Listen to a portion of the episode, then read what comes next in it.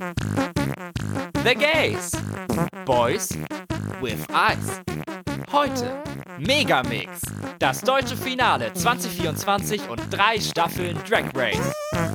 Hallo, hallo, hallo und herzlich willkommen bei The Gays. Boys with Eyes, dem einzigen deutschen Podcast für einige Themen mit Gio und mit Max. Hallo Gio. Hallo. Die Konsequenz daraus, dass wir nur eine Folge im Monat machen, ist, dass wir manchmal Folgen machen müssen, wo wir einfach unfassbar viele Themen haben, weil wie im Leben kommt auch hier im Podcast alles auf einmal. Und tatsächlich kommt noch viel mehr auf einmal hinzu, weil das Ganze ist jetzt hier spontan aufgenommen worden. Eigentlich wollten wir es morgen machen, entspannt, dann ausgeschlafen und erholt, nachdem heute Morgen ich überhaupt nicht in diesem Zustand war. Aber jetzt kam plötzlich die News, meine Schwester liegt in den Wehen, mein zweiter Neffe ist auf dem Weg und jetzt uh, muss ich, will ich nach Hause fahren, aber ich habe hier noch was zu tun. Der Podcast, den kann ich ja nicht hier einfach liegen lassen, mein Baby sozusagen. Ähm. das eine Baby vernachlässigen für das andere. Sophie's Choice. Ähm, oh Nein, scheiße, Alter. Naja, egal. Komm, wir machen das jetzt hier. Also, wir haben heute ganz, ganz viele Themen für euch. Angefangen mit dem deutschen Vorentscheid, mit dem deutschen Finale 2024. Der deutsche ESC-Teilnehmer steht fest, darüber sprechen wir. Dann haben wir satte vier Folgen RuPaul's Drag Race, Staffel 16 für euch. Folgen 4 mhm. bis 7. Da ist einiges passiert, woran wir uns vielleicht noch erinnern werden. Und dann haben wir zwei weitere Staffeln Drag Race, die momentan laufen. Zwei All-Stars-Staffeln sogar, das heißt die besseren Serien. UK vs. The World, Staffel 2 und zum ersten Mal ever ein internationales Format mit einem eigenen All-Stars. Espanja All-Stars. Wow. Bist du bereit dafür, Gio? Bereiter war ich, glaube ich, noch nie. Also so spontan wie das heute war, da kann man nur bereit sein.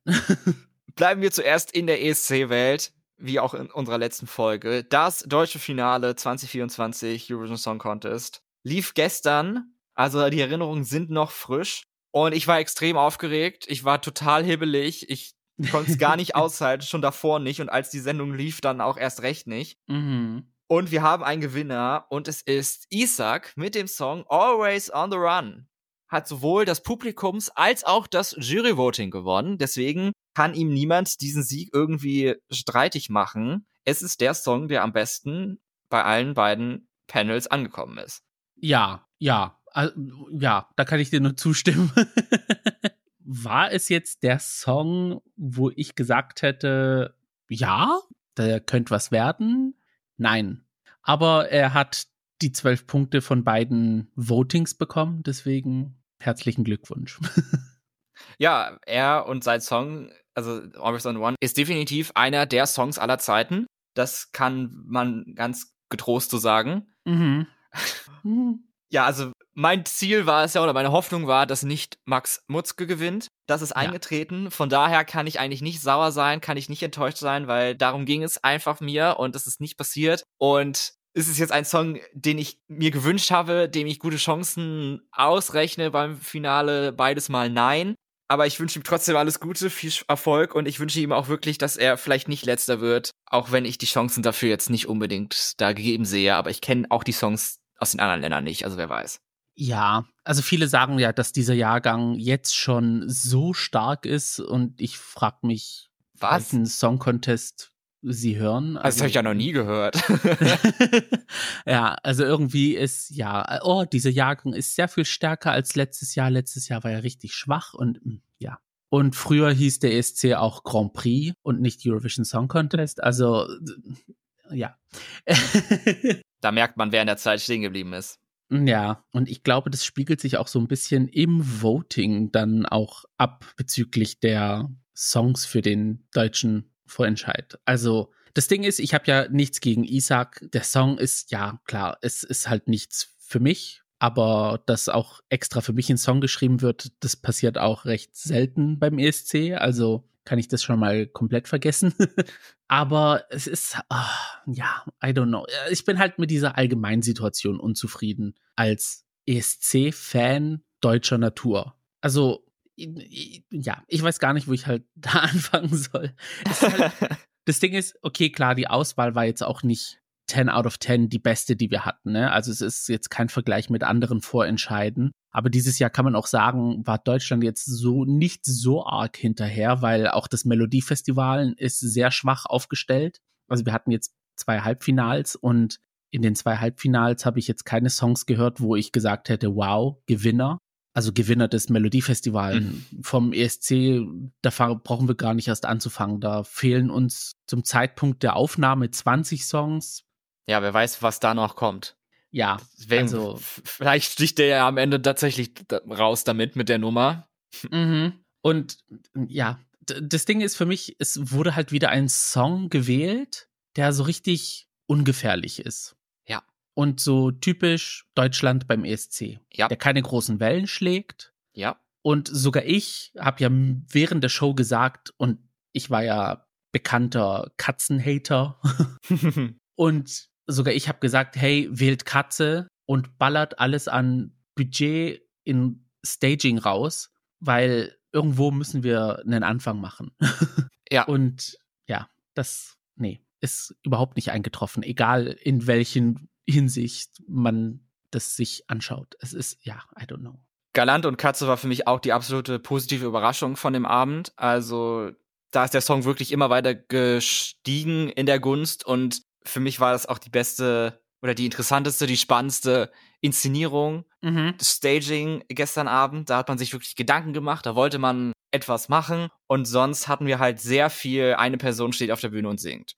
Ja, und das hat sich auch so ein bisschen auch in den letzten Jahren, also jetzt mal Lord of the Lost außen vor genommen, es waren oft sehr viele Sänger und Sängerinnen, die alleine auf der Bühne standen. Oder irgendwo im hintersten Eck war irgendjemand, der Backing Vocals gesungen hat. Und die Kameraführung ist dann auch entsprechend. Also es ist irgendwie keine Kameraeinstellung, wo man gesagt hat, oh wow, das war spannend, oh, das schaue ich mir gerne an, sondern ja, es irgendwie, es fehlt an allem, außer an Stimme. Ja, da ruht man sich einfach drauf aus, dass man Leute hat, die gut singen können. Ja. Aber das reicht einfach nicht. D nee, für mich ist Stimme also ich habe da schon Rants auf Twitter und keine Ahnung wo überall gehalten. Für mich ist Stimme beim ESC, es ist wichtig, dass man seine Stimme durch den Song führen kann. Es ist aber nicht alles. Es ist keine Castingshow, es ist kein Gesangswettbewerb, da wird nicht der beste oder die beste Sängerin gekürt, sondern da sucht man ein Gesamtpaket. Und bei Deutschland ist es halt oft so und da habe ich auch das Gefühl, dass bei ähm, Always on the Run genau das gleiche sein wird, dass da eher geschaut wird, oh ja, ähm, er oder sie, sie müssen sich wohlfühlen in ihrer Haut und dann geben sie ihr Bestes und das muss authentisch sein und das strahlen sie dann nach außen und das wird dann den Zuschauer gewinnen. Während dann eine Lenny Fureira oder eine Chanel sich auf der Bühne verprügeln lassen, während sie Töne halten und ähm, Hebefiguren und keine Ahnung was machen. Und dann sieht man, wo halt Deutschland im Voting landet und äh, wo dann die anderen Länder, die halt sich mehr Gedanken machen für ihr Staging, wo sie da hinkommen. Klar, okay, natürlich, es gibt Ausnahmen, wo es dann halt nicht klappt, aber da spielen auch andere Faktoren mit rein. Aber ja, I don't know. Es ist wieder, ja, ungefährlich. Ungefährlich ist das Wort, mit dem man das Ganze beschreiben kann.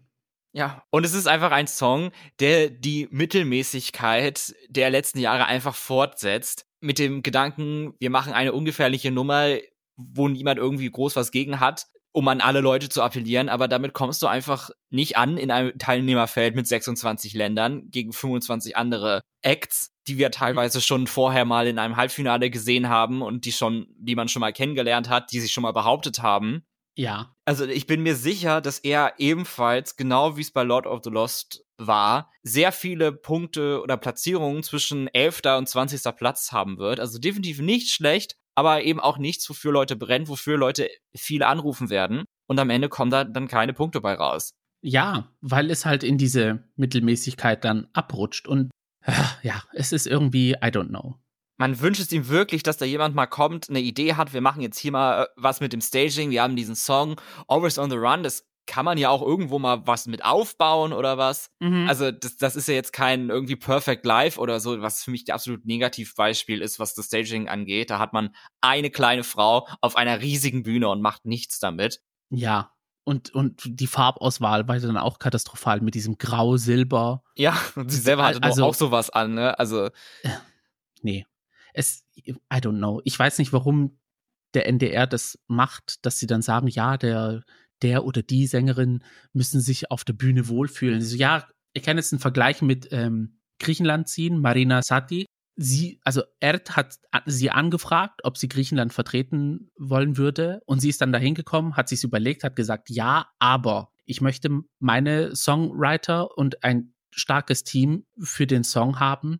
Ich möchte meine Choreografen, ich möchte meine Tänzer, ich möchte mein generelles Team hinter mir haben, ich möchte Mitspracherecht haben, ich möchte Wahlrecht haben für die Entscheidungen, die gefällt mhm. werden. Und da fühlt man sich dann automatisch auch sicherer und wohler auf der Bühne, wenn man weiß, hey, das stemmt jetzt aus meiner eigenen Kraft und nicht irgendjemand anders entscheidet, was ich mache und dann soll ich einfach die natürliche Maus ausstrahlen und keine Ahnung was und einfach gut singen und meine Stimme 10 out of 10. Das Ding ist, du hast halt verschiedene Punkte. Wenn du bei Stimme 10 von 10 hast, schön. Aber wenn du bei Staging, bei Performance, bei Choreo dann nur einen Punkt hast, zwei Punkte von 10 hast, dann wird dich der andere überholen, der bei der Stimme eventuell sieben Punkte hat, aber bei allem anderen hat er eine acht, eine sechs, eine neun. Ja, ja. es ist irgendwie so, ja, ja. Preach. ja, einfach, es ist einfach so. Sie haben nicht gemerkt, dass der Song Contest nicht im Radio stattfindet, sondern im Fernsehen und mal viele Leute mit den Augen sowas bewerten und nicht mit den Ohren. Ja, es ist irgendwie.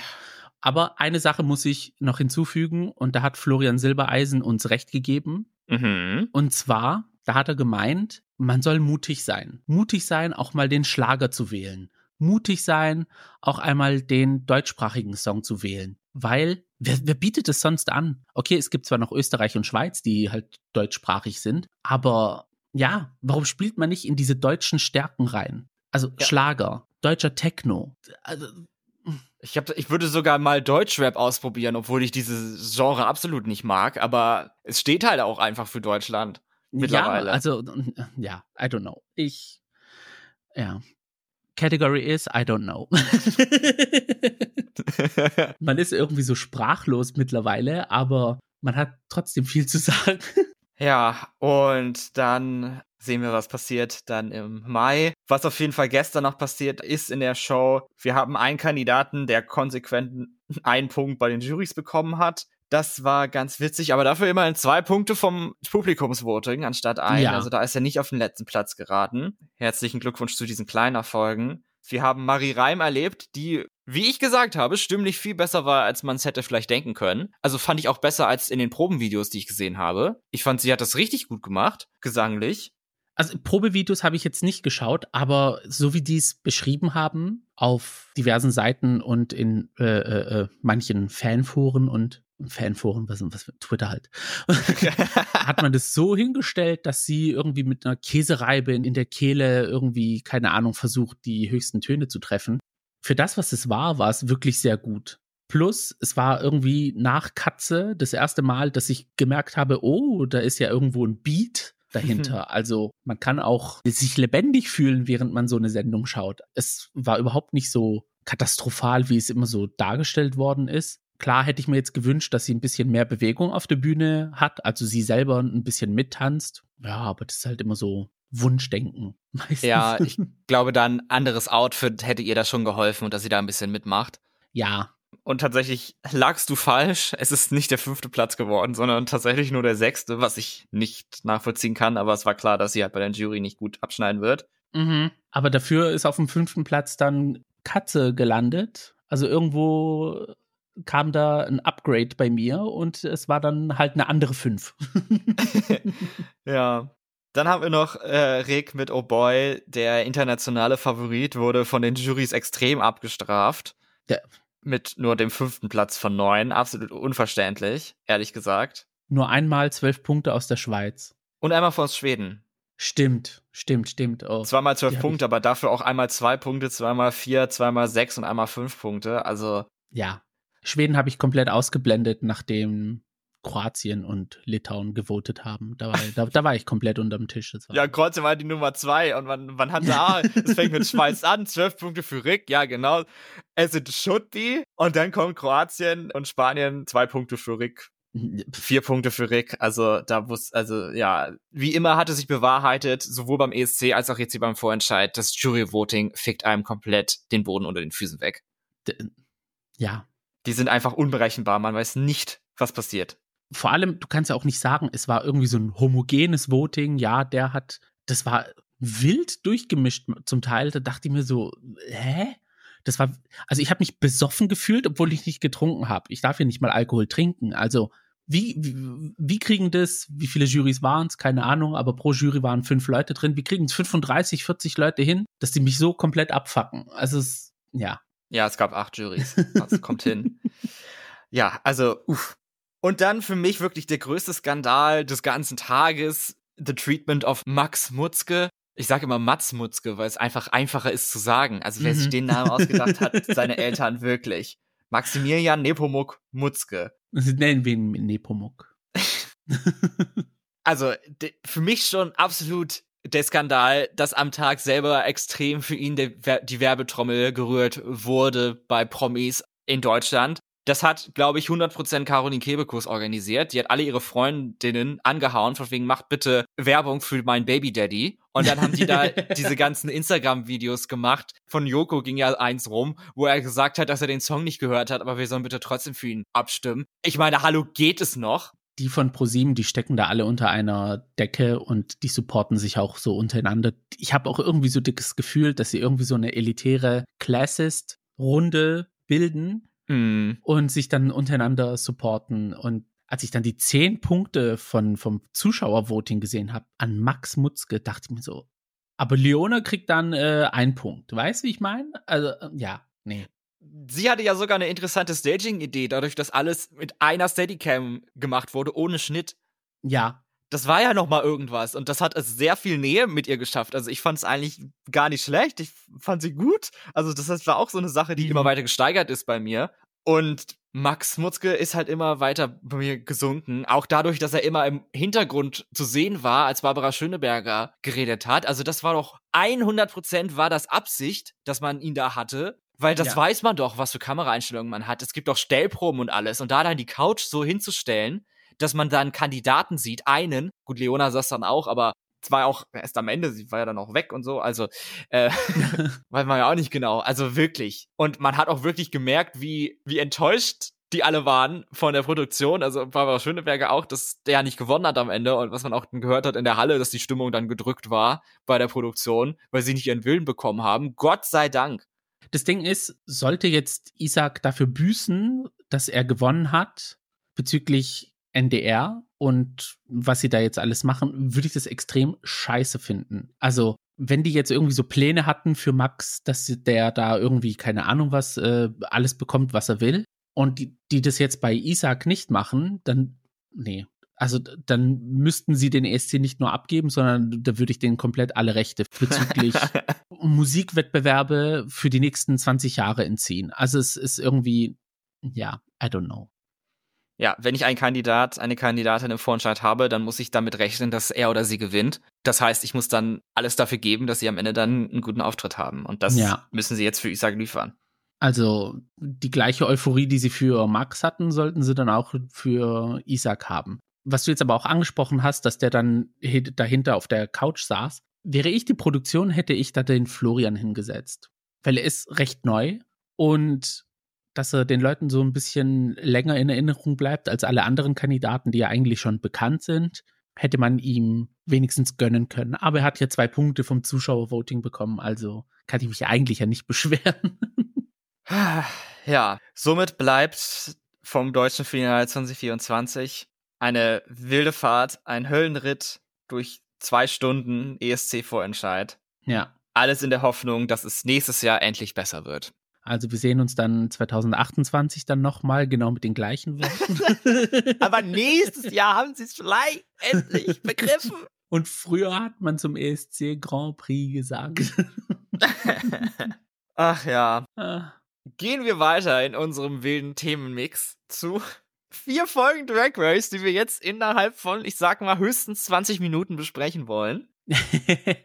damit wir auch hier früh rauskommen. Wir wollen ja auch nicht Überlänge haben. Mhm. So, Staffel 16 von Drag Race. Wir haben Folgen 4 bis 7. Da hatten wir drin die Saturday Night Live inspirierte äh, RDR Live Challenge, Girl Group Challenge, die Design Challenge, wo die Queens eine eigene Puppe designen mussten und ein Outfit, was sowohl sie als auch die Puppe tragen. Und das Rusical mit The Sound of Rusik.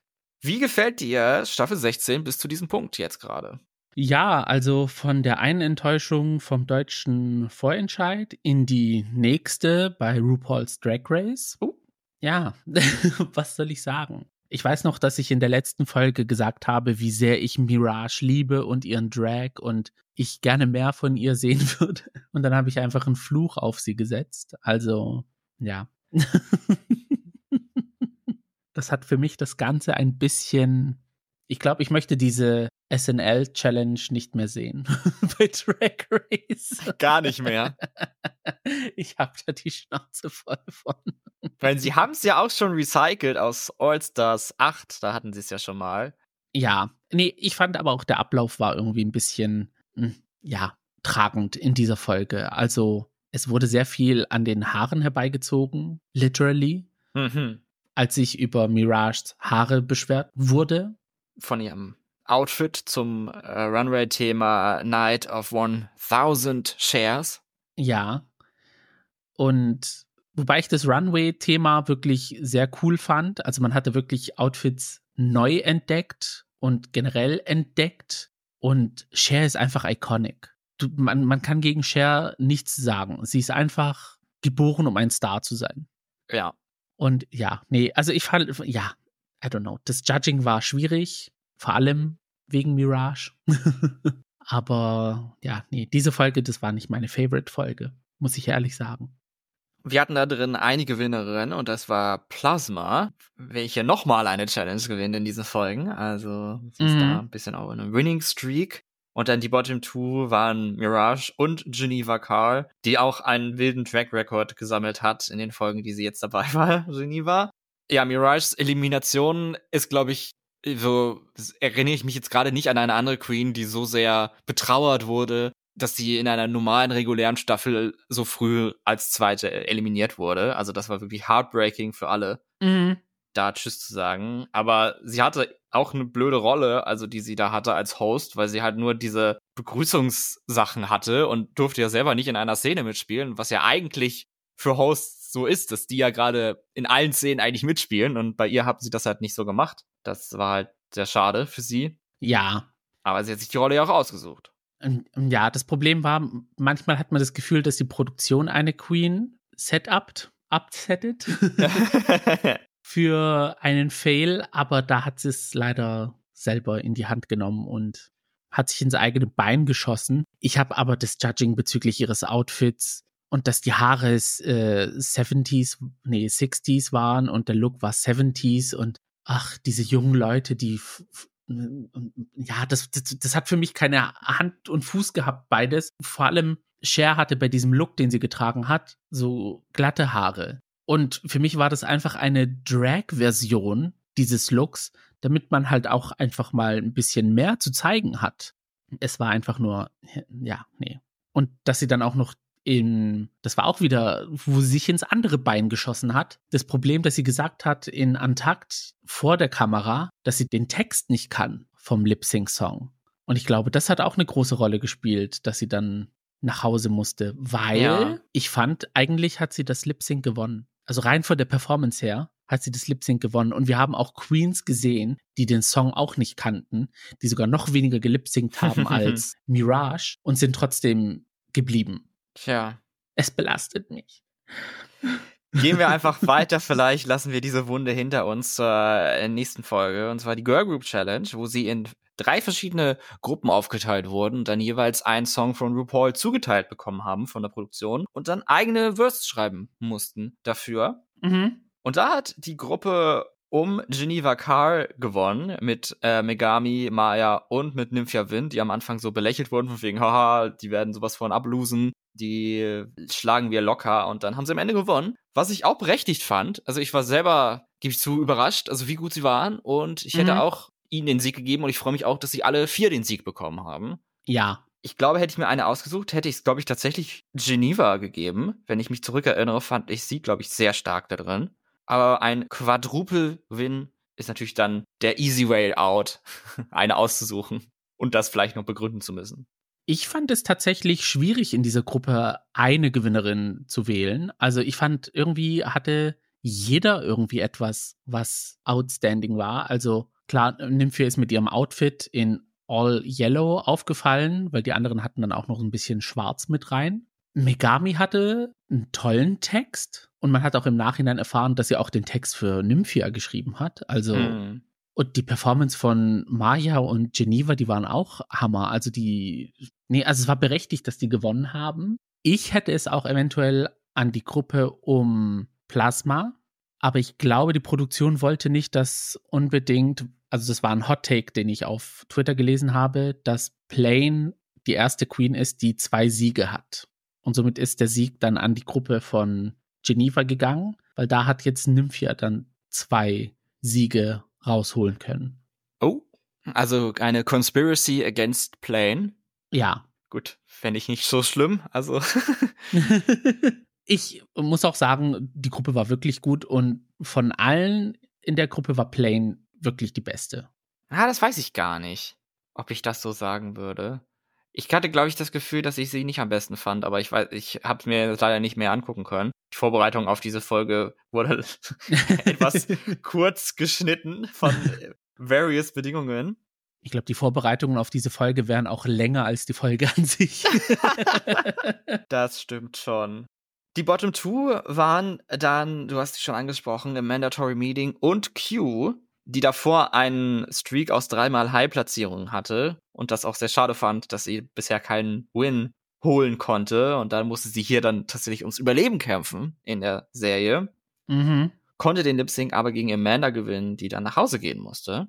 Und somit ist der Streit zwischen ihr und Plain Jane dann auch beendet, dadurch, dass sie gegangen ist und sie sich nicht weiter beefen können. Schade ich glaube, da hatte sehr viel auch ihr Outfit in dieser Folge reingespielt. Weil ihre Performance an sich fand ich jetzt auch nicht schlecht. Wie gesagt, ich hätte den eventuell auch den Sieg geben können als Gruppe. Also Plasma war wirklich sehr gut. Plane war sehr gut. Das einzige Problem bei Amanda war ihre Perücke und das war's. Aber sonst war eigentlich alles stabil. Also, ja. Ja. Irgendwer musste gehen und es hat halt einfach Amanda getroffen. Sie fanden ihr Runway-Outfit ja auch fürchterlich, was auch ein, also schwierig zum Angucken ist. Kann ich auch durchaus nachvollziehen. Ich fand es jetzt nicht so schlecht, aber ich trage auch Brille, also. also ich bin jetzt auch kein Hater von dem Outfit, aber äh, jetzt objektiv betrachtet ist es schon etwas sehr strange. Mhm. Ich weiß gar nicht mehr zu wem es war, aber auf jeden Fall hatten sie zu einer Queen auf dem Runway dann die Kritik von wegen, ja, denn das Runway-Thema war ja Pussycat Wigs, also ganz kurze äh, Haare. Und zu einer Queen hatten sie gesagt, ja, deine Perücke steht ja gar nicht im Vordergrund in diesem Outfit, das ist voll schade und das ist halt schlecht. Dann fand ich es aber extrem seltsam, dass sie das bei Plain Jane nicht gesagt haben, weil ihr Outfit ging halt gar nicht um die Haare. Und sie hätte da jede Perücke anziehen können und das hätte buchstäblich keinen Unterschied gemacht. Also so, das fand ich ein bisschen ja. Favoritism. Ich glaube, das war bei Dawn, weil sie hatte eher so einen Bowl-Cut und unten drunter war ja dann dieser Pixie-Cut, der hat dann so durchgeblinzelt. Also das Runway-Thema war ähm, Kitten Wigs, aber die Gewinnerin rein vom Runway her gesehen, das war für mich Morphine. Also das war ein Kitten Wig. Ja, mit dem Catwoman-Outfit, das hat sie halt sinnvoll gemacht. Also. Ja. Und dann diese Kristalle, die dann noch von den Spitzen runterhingen mm. an ihren Haaren gorgeous. gorgeous. Auch an ihrem Outfits von den Scratch Marks.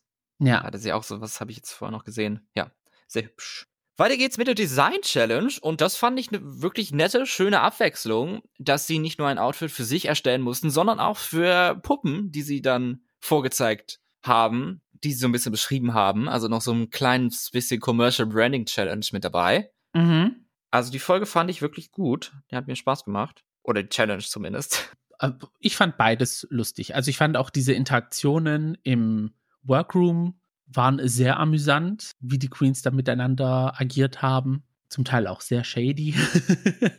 Und die Challenge, ja, das war wirklich cool. Ich fand es halt ein bisschen komisch, dass Design-Challenges, also zwei so kurz hintereinander mhm. stattgefunden haben.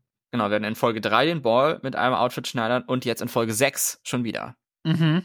Also ich hätte dann eher gedacht, so 7, 8, dass da dann eine Design-Challenge kommt, aber hier ging es gleich, hier, zack, zack. Diese Woche habt ihr getanzt, jetzt setzt ihr euch wieder auf, an die Nähmaschine. ja, wer weiß, vielleicht wird es hier wie, wie Staffel 3 und sie ballern einen zu mit Design-Challenges. Das kann gut sein, ja. Ich wollte auch gerade sagen, es erinnert mich sehr stark an ähm, Early Seasons mit den Design Challenges. ja, das war ja damals noch viel wichtiger als heutzutage. In dieser Folge hat dann finally Q ihren ersten Sieg holen können und das fand ich auch sehr, sehr berechtigt. Mhm. War sehr verdient. Als sie dann als letzte dann kam, ich war wirklich, wow, ich war wirklich beeindruckt, was sie da geschafft hat. Fand ich richtig gut. Vor allem, wenn man am Anfang der Folge sieht, was sie für Stoffe da so zusammenrafft und was dann das Endergebnis ist. Gorgeous. Ich fand auch Nymphias Look cool. Ich liebe ja die Kombination Pink und Gelb. Ich glaube, ich sage das fast jede Folge.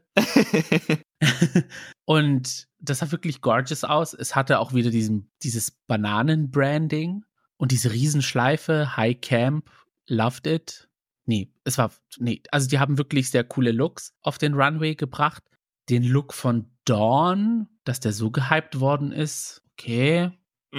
Das hat man dann in der Folge danach dann, als Megami dann zu ihr gesagt hat, come on, Buzz Lightyear. Ja. da ist endlich dann der Groschen dann auch bei mir gefallen, an was es mich erinnert hat. Ich fand es jetzt nicht so cool, wie, wie es die Judges hingestellt haben. Oder sie vor allen Dingen. Also sie war ja wirklich dann auch pisst, dass sie den Sieg nicht bekommen hat und so. Ja. Was ich überhaupt nicht sehen konnte. Also ich fand, das wäre durchaus Low-Territorium gewesen. Mhm. Also High auf keinen Fall. Ich fand es jetzt wirklich nicht beeindruckend oder hübsch. Also, ja. Da fand ich wirklich den Look von Megami besser als den von Dawn. Der Dawn-Look war ja dann auch so sehr fashionable und keine Ahnung was. Und im Vergleich dazu war ja der Look von Megami einfach, aber der hat mehr geglitzert, mehr gestrahlt. Das war irgendwie fürs Auge, fand ich, und ich wiederhole mich, als Brillenträger sehr viel angenehmer ja. als das, was Dawn hatte. Es hat mich auch ein bisschen an den Entrance-Look von Tsunami erinnert. Kleid over Bodysuit. Mhm, ja, also, ja, ja, ja, ja, jetzt. Ja, Fette Groschen. Ähm, ja, fand ich auch. Also, äh, Megamis Look war einfach, aber effektiv. Mhm. Aber Tsunami angesprochen. Was für eine positive Überraschung. Ich liebe ihre Runway-Looks. Ich liebe ihre Art. Ich möchte es jetzt nicht irgendwie wie bei Mirage verteufeln. Aber Work. Ich hätte jetzt nicht gedacht, dass ich so an, also so überrascht werde von Tsunami. Ich war schon wirklich dann seit ihrem Meet the Queens positiv überrascht von ihr, von ihrer Art und sie hat mir sofort gefallen und das tut sie auch in der Sendung. Also sie ist wirklich, wie hast du gesagt, es ist, sie ist einfach sehr angenehm mhm. auf dem Screen zu haben. Ihre Performances bei Drag Race werden leider bisher noch nicht so geschätzt, weil jetzt in, äh, was haben wir, sieben Folgen, sechs war sie dabei, hat sie nur Safe-Platzierungen gehabt. Also mhm. der Jan-Fluch liegt auf ihr, so ein bisschen. Nee, ich hoffe wirklich, dass da irgendwie ein Twist passiert und sie dann auch noch einen Sieg bekommt. Ich habe auch gelesen, oh, sie trägt fast nur Hosen. Ich so, ja, aber die sehen Gottverdammt gut an ihr aus. Also. das muss man auch erstmal schaffen, dass das geil aussieht. Ja. Ja, mal sehen, wie es weitergeht mit ihr. Von wem wir uns verabschieden mussten, war dann in Folge 6 dann, manche sagen endlich, Geneva Carr nachdem sie in allen Folgen, in denen sie da war, lip-sinken musste, sei es in den Top 2, sei es in den Bottom 2, sei es in der Challenge, war dann Folge 6 das Ende für sie. Und sie musste gegen Maya Iman LePage antreten, die sie in den Boden geflippt hat. Unsere Babyface-Tante. Ähm. Wurde das nicht sogar angesprochen? Also in den Folgen von Drag Race meinst du? Ja, so oder irgendwo. Ich kann mich, glaube, irgendwas klingelt da bei mir, dass, es, dass ich das Gefühl hatte, ja genau, das ist das, was ich gesagt habe. Aber ich weiß nicht mehr, wo es war. Ja, also war. in der letzten Folge hattest du es angesprochen und ich glaube, es wurde dann irgendwie erwähnt, dass ihr Gesicht einfach gorgeous aussieht und so jung. Ja, ja. Das meine ich. Das Lustige ist, bei ihren Quick Drag Challenges sieht sie aber komplettes Gegenteil aus. Also da ist sie wirklich die Tante. Also harte Looks. aber es war auch Quick Drag. Also man kann sie nicht verübeln. Sie ist eine Meisterin ihres Handwerks bezüglich Make-up. Auch noch eine Sache, die in Folge 6 passiert ist, ist, dass jemand ihre Immunity Potion eingesetzt hat. Wir erinnern uns vielleicht, ich weiß gar nicht, ob wir es angesprochen hatten, ich glaube nicht, aber wenn wir die Sendung gesehen haben, dann erinnern wir uns daran, dass die Gewinnerinnen der Talent Show in Folgen 1 und 2, Sapphira Crystal und Plain Jane, für den Sieg in dem Lip Sync in den Top 2 eine Immunity Potion bekommen haben, die sie in jeder Folge einsetzen dürfen, einmal für sich oder für jemand anderen und diese Person ist dann automatisch safe. Und Saphira war anscheinend so besorgt von ihrem Look in der Puppendesign Challenge, dass sie ihre Potion für sich selber eingesetzt hat und somit safe war. Eine Entscheidung, die sie sofort bereut hat. Äh, ja, same. ich, ich weiß auch nicht, was sie geritten hat, dass sie dann den Potion trinkt. Okay, ja. Hatte sie das stärkste Outfit? Nein. Hatte sie aber das schwächste Outfit? Auch nicht. Nein, ganz also, weit davon entfernt. Ja. Crystal Methods hat's im Pitstop gesagt. Look around you. Are there two bitches that have a worse outfit than you? Yes. Also, ja, nee. Sie hat den umsonst verschwendet. Auf der anderen Seite habe ich mir gedacht, wenn ich jetzt in ihrer Position wäre und ich wäre mir nicht sicher bezüglich meines Outfits, hätte ich gleich gehandelt und die Tendenz wäre zu ja aber ich habe auch nicht das starke Nervenkleid wie eine Saphira Crystal und das Talent und generell. Also sagen wir mal so, ich hätte den Potion in der ersten Folge gleich getrunken, nachdem ich ihn erhalten habe und wäre in der nächsten Folge dann schon auf dem Heimweg. Einfach eine Reihe von falschen Entscheidungen treffen. Sounds like my life. Kommen wir zur letzten Folge, die aktuell ist. Das ist Folge 7 und da gab es ein Rusical, The Sound of Rusik. Ich habe The Sound of Music noch nie gesehen, aber es ist, glaube ich, auch einfach ein sehr amerikanischer Film, der einfach hier in Deutschland keine, kein gutes, also kein, kein, keine Historie hat so richtig. Es ist ja auch ein schwieriges Thema für Deutschland. Deswegen kann ich jetzt gar nicht so viel zum Inhalt sagen. Ich kenne auch nur die eine Szene mit ähm, Julie Andrews war es, oder? Ja. Ja, wo sie in den Alpen mit den zwei Knarren da um sich schießt. Was eigentlich ja auch ein Meme ist und nicht die echte Szene. Ähm, ja, aber sonst kenne ich dieses Stück leider auch nicht. Die Queens durften sich ihre Rollen selber aussuchen und da gab es natürlich auch wieder Streit und doppelte Bewerbungen für gewisse Rollen. Kann ich auch sehr verstehen, weil ich finde, bei dem Musical, bei der Challenge war sehr eindeutig, was die guten Rollen sind und welche nicht. Mhm. Welche sind die Rollen, mit denen man gewinnen kann und welche sind einfach Safe-Rollen oder Bottom-Rollen. Ja. Generell, ich fand das jetzt eigentlich mit das schwächste Musical in der jüngeren Vergangenheit. Also seit Social Media, The Musical oder wie das hieß damals, in Staffel 13. Also mir hat es jetzt irgendwie nicht so richtig gefallen, auch weil die Rollen halt schlecht verteilt wurden, dass es halt Main Roles und Supporting Roles gab. Und auch fand ich es schade, dass sie nicht selber gesungen haben. Das finde ich ja immer eigentlich besser, wenn sie das beim Musical machen, aber mhm. Es lässt sich halt dann schwieriger produzieren, wahrscheinlich. Ja, ich glaube auch, es hat auch eine Rolle gespielt, dass sie halt auch diese starken Akzente hatten, weil das Ganze soll ja in den Schweizer Alpen abgespielt haben, im Sound of Music, glaube ich. Ja, kann sein. sie hatten auf jeden Fall Akzente teilweise. Und das war halt diese Schwierigkeit, mit dass sie halt gedacht haben, hey, die Queens können wahrscheinlich das nicht und ähm, oder es wird schwierig für sie und deswegen haben sie es dann zu einem Lip-Sync-Rusical gemacht. Ich fand es jetzt okay. Es war jetzt nicht irgendwie was Dramatisches oder so. Aber ja, klar, dass manche Rollen falsch besetzt worden sind. Also ich hätte jetzt die Rolle von Morphine und ähm, Megami getauscht. Die sind so die ein, also nicht die einzigen, aber die ersten, wo ich gesagt hätte, hm, da ist ein bisschen, ja, wie will man es nennen, falsch besetzt worden. Also ja, es, irgendwer musste halt diese Scheißrollen machen. Also ja. da hättest du, das, das hätte keine irgendwie gut gemacht. Da wäre niemand höher als safe gekommen mit. Mhm. Die einzige, die richtig gecastet worden ist, war Plasma. Und deswegen hat sie auch gewonnen. Ja, also Plasmas Job, der war wirklich hart. Sie war ja in jeder Szene, sie war überall dabei. Sie musste so viel auswendig lernen, so viele Schritte und so. Also sie hat es wirklich trotz dieser sehr, sehr großen Herausforderung wirklich sehr, sehr gut gemacht. Und ehrlich gesagt, ich kann mir nicht vorstellen, dass. Wer wollte die Rolle noch haben? Morphin und Maya oder was? Wer? Morphin wollte auch die Rolle, aber ich. Nee, I don't. Nee. Ich glaube nicht, dass das funktioniert nee. hätte. Mm -mm. Nope. Das war Plasmas Rolle. Ich meine, das ist das, wofür sie lebt, dieses Musical Theater. Und das hat sie wirklich sehr, sehr gut gemacht und verdient gewonnen. Ja. Ich fand aber auch, Sophia war sehr, sehr, sehr gut in ihrem Auftritt. Diese Subtlety, Subtlety, wie es auch was heißt, ihre Mhm.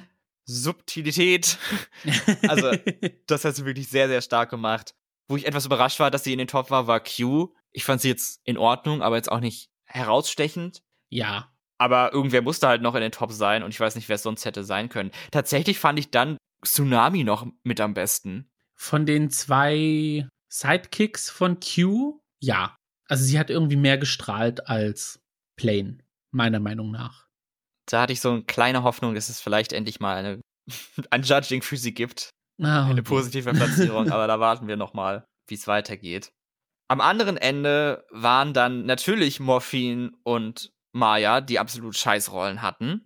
Morphin war dann letzten Endes safe und Maya musste in ihrem zweiten Lip-Sync hintereinander antreten gegen Megami und ist den Lip-Sync dann anders angegangen, als sie es normalerweise tut, nämlich ohne Flips und Splits und was auch immer, Mhm. sondern mit einem Lip-Sync nur auf den, wobei nicht auf den Füßen stimmt nicht, aber Ja, ganz auf Äh, den Füßen war sie nicht, weil sie ist ja auf genau, einmal ja. über die Bühne komplett durchgerutscht. Also, auf dem Bauch, das haben wir glaube ich auch noch nie so gesehen. ja. Das war der Move des Jahrtausends. Das war der definierende Moment der Staffel, so wie damals, als Anitra über Marsha gesprungen ist. ja. Trotz der fehlenden Splits konnte Maya das Lip-Sync für sich entscheiden und wir mussten uns von Megami verabschieden. ja.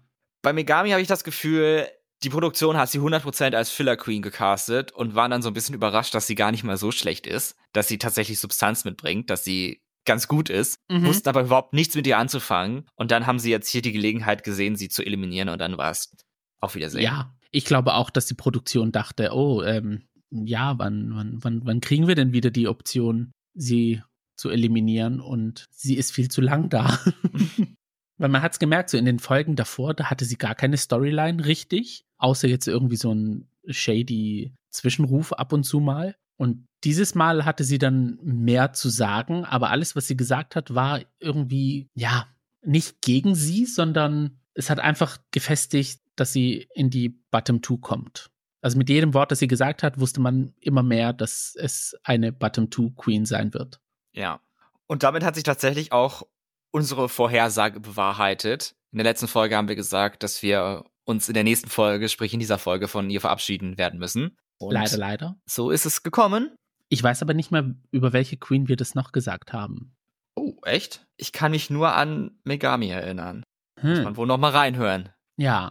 In der nächsten Folge von Staffel 16 haben wir dann das Snatch Game vor uns. Darauf habe ich schon tatsächlich gewartet. Also ich dachte, es kommt früher, aber na gut. Und überraschenderweise haben wir dieses Mal auch gesehen, welche Kandidaten die Queens spielen. Da haben wir, stimmt, im, im Trailer einen kleinen Ausschnitt bekommen. Ja, normalerweise wird es immer irgendwie versucht, äh, unter Verschluss zu halten. Da wird dann nichts aus dem Snatch Game gezeigt. Aber dieses Mal haben sie fast das komplette Panel gezeigt. also ich finde, es ist sehr eindeutig, wer in den Top 4 ist in dieser Staffel. Ehrlich Ja. gesagt, ich mache mir überhaupt gar keine Gedanken, dass es wer anders sein soll, außer die vier, die für mich offensichtlich sind. Mhm. Die vier, die offensichtlich eine Storyline bekommen. Aber von den vieren weiß ich gar nicht, welche ich gewinnen sehen möchte, minus eine von denen. Also finde, im Sympathie-Ranking oder wem ich mir den Sieg wünsche, sind Nymphia, Q und Saphira bei mir sehr, sehr ähnlich aufgestellt. Mhm. Ich gehe einfach mit meiner ersten Wahl und sage immer noch Nymphia. ja.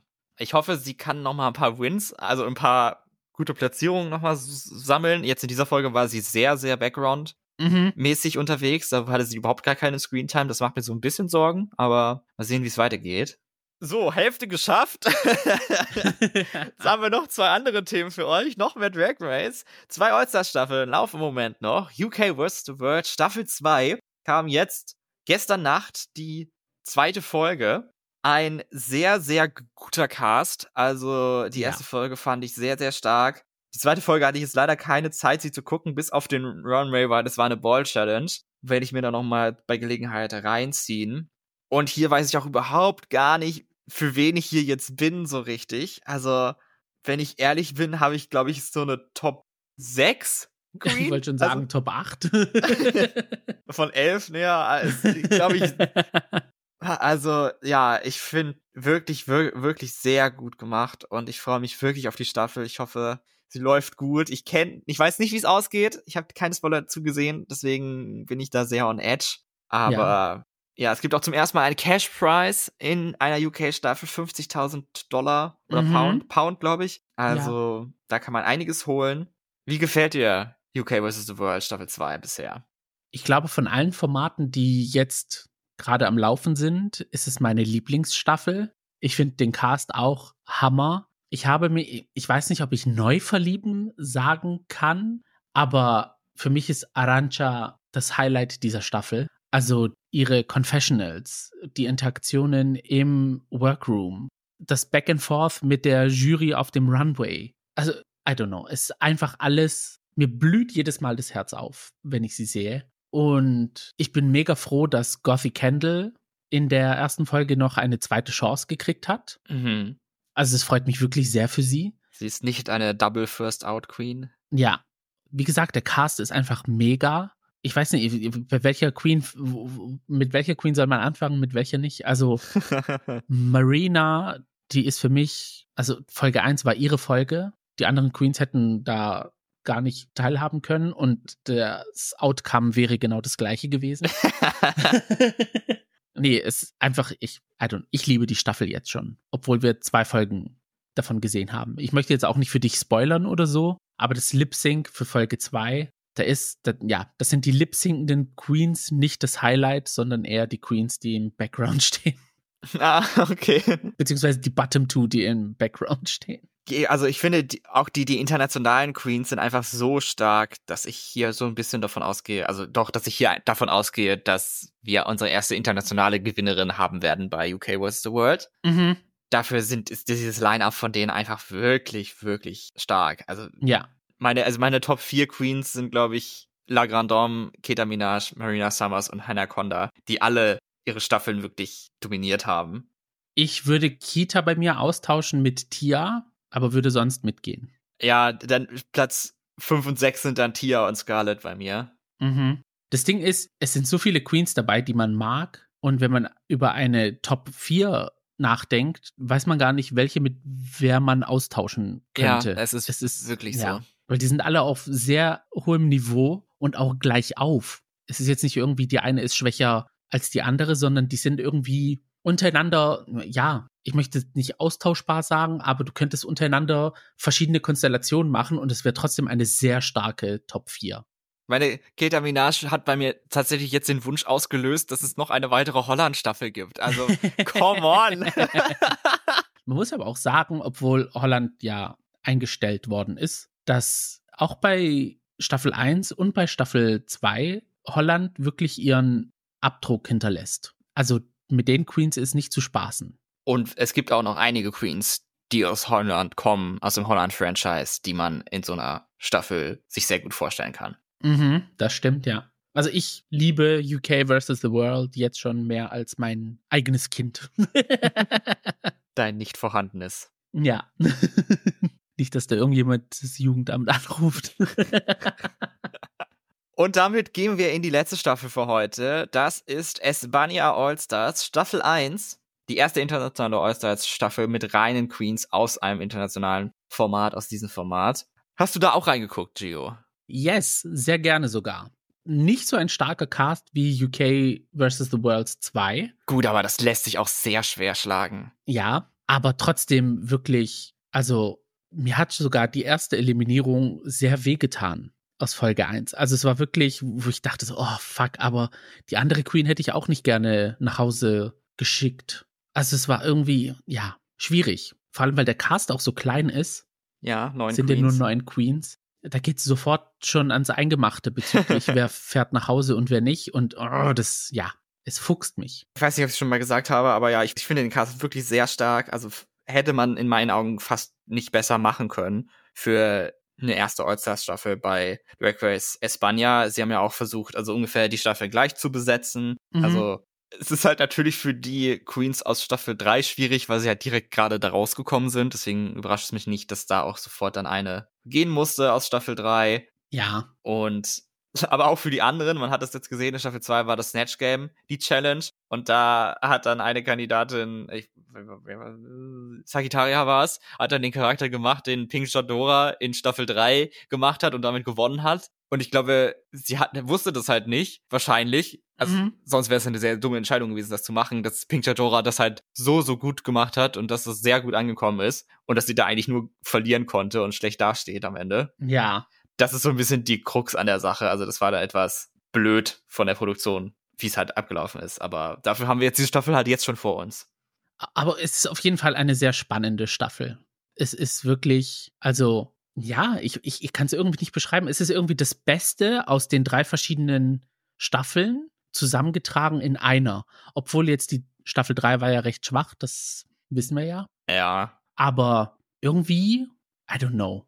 Für mich funktioniert's. Ich ja. mag's. Und für mich ist die größte Überraschung die Queen, die du ja am wenigsten ja. im Cast mochtest. Mhm. Aber sie hat so ein Glow-Up hingelegt. Ja.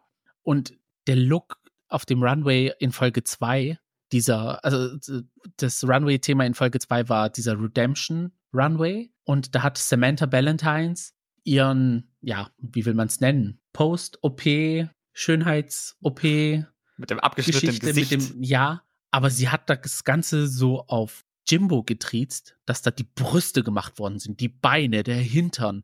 Und es sah auch alles so polished aus. Ja. Also sie hat wirklich einen Polish hingelegt, den, der ist unglaublich. Und sie hat auch, glaube ich, den zweitbesten, den drittbesten Track Record im Cast. Also, am I a Samantha Fan? ja, ich bin auch wirklich, also überrascht von mir selber, von ihr. Also wirklich, sie ist auch, also komplett ausgewechselt und sie macht jetzt auch Spaß, sie zu sehen. Also in, der, Staffel 2, oh nee, konnte ich sie überhaupt nicht leiden. Aber jetzt bin ich gespannt, was sie als nächstes macht. So, also so schnell kann es wirklich gehen. Mhm. Also, ja, nee, sie, sie hat Queens überholt, wo man sich gedacht hat, okay, wow. Also, work. Ich fand jetzt ihre High-Platzierung im Snatch Game nicht ganz nachvollziehbar, aber komm, ist auch egal. Da hätte ich es auch eher an Pakita gegeben, aber The Mistreatment of Pakita geht wohl von Staffel 3 in All Stars weiter, aber ja. I to judge? Ich habe ja Staffel 3 nicht mal angeschaut. Auf jeden Fall ist, also bisher stand jetzt, ist Espanja wieder das alte Feuer entfacht. Mhm. Vielleicht bleibt Staffel 3 einfach nur ein kleiner schwarzer Fleck in der Espanja-Vergangenheit und das geht halt mit der Qualität, wie wir es aus Staffel 1 und 2 kennen, weiter. Das wäre ja. schön. Fingers crossed. Ich bin gespannt auf diese Staffel. Mal sehen, wie wir in einem Monat darüber sprechen. Dann ist ja wahrscheinlich die Staffel auch vorbei. ja, weiß gar nicht, wie viele Folgen es geben wird. Six steht hier nur. Also. Macht Sinn bei neuen Queens. Ja, ich glaube, es gibt auch dann eine Top 4, also so ein Finale dann, und da ist halt nicht viel Raum dann. Auf jeden Fall, das hat sich schon in Staffel 1 so ein bisschen entwickelt, aber jetzt in Staffel 2 noch mehr. Also ich bin der größte Poopy Poison Fan ich finde sie so entertaining, ich finde sie so charismatisch und nicht umsonst ist sie halt die Queen, die in jeder Staffel bisher aufgetreten ist. Macht Sinn. Also, ich finde sie auch super. Vor allem jetzt im Snatch Game kannte ich die Person gar nicht, die sie gespielt hat. Aber als das Snatch Game dann vorbei war, wusste ich zu 100 Prozent, was der Charakter dieser Person ist. Und das muss man mhm. ja auch erstmal hinkriegen. So, was haben wir gehabt? Deutsches Finale, Drag Race, Drag Race, Drag Race. Und damit sind wir ans Ende angelangt. Mhm. Voll gut, haben wir geschafft in der Zeit. Es war mal eine neue Experience. ich hatte auch gar keine Notizen. Ich habe das alles freihand gemacht. Man hat es vielleicht gemerkt. Nur das, das Drag Race Wiki vor mir gehabt, um die Platzierung zu haben. Ich habe mir auch Notizen gemacht und ähm, die Voting-Ergebnisse vom deutschen Finale, aber ich habe in beides nicht reingeschaut. Also ich habe frei gesprochen und ihr fandet auch die Bilder gut, die ich verwendet habe. ja, ich fand's gut. Ah. Was sind denn eure Meinungen zu all diesen Themen, die wir jetzt heute besprochen haben? Wie fandet ihr das deutsche Finale, den deutschen ESC-Vorentscheid? Habt ihr bessere Hoffnungen für den deutschen Auftritt im Finale in Malmö? wer ist eure Favoritin in Drag Race Staffel 16, in UK vs. the World Staffel 2, in Espanja All-Star Staffel 1? Lasst es uns hören. Am besten bei Social Media, bei Twitter und bei Instagram findet ihr uns unter dem Handle Gays Podcast. Da könnt ihr uns eine DM schreiben und uns eure Meinung mitteilen. Dann sprechen wir bei Gelegenheit darüber. Ihr könnt uns auch gerne eine E-Mail schreiben an die Adresse thegays at outlook.com, falls ihr längere Gedanken habt. Und folgt uns auch in eurem Podcast-Player, damit ihr eine Benachrichtigung bekommt, wenn eine neue Folge von uns erscheint. Ein Kommentar und eine 5-Sterne-Bewertung sehen wir auch sehr gerne. Das war's mit dieser Megamix-Folge. Lasst uns auch gerne hören, wie ihr das fandet, dass wir da so viele Themen in eine Folge gepackt haben. Ich muss jetzt gerade sagen, meine Mutter hat mir gerade eine Nachricht geschrieben. Mein Neffe ist jetzt gerade auf die Welt gekommen. Allen geht es gut, meiner Schwester, dem Baby. Herzlich willkommen auf der Welt. Ja, herzlich willkommen. Herzlichen Glückwunsch. Wie süß. Ah, okay, ja, ähm, dann packe ich jetzt schnell und fahre nach Hause, denke ich mal. Ähm.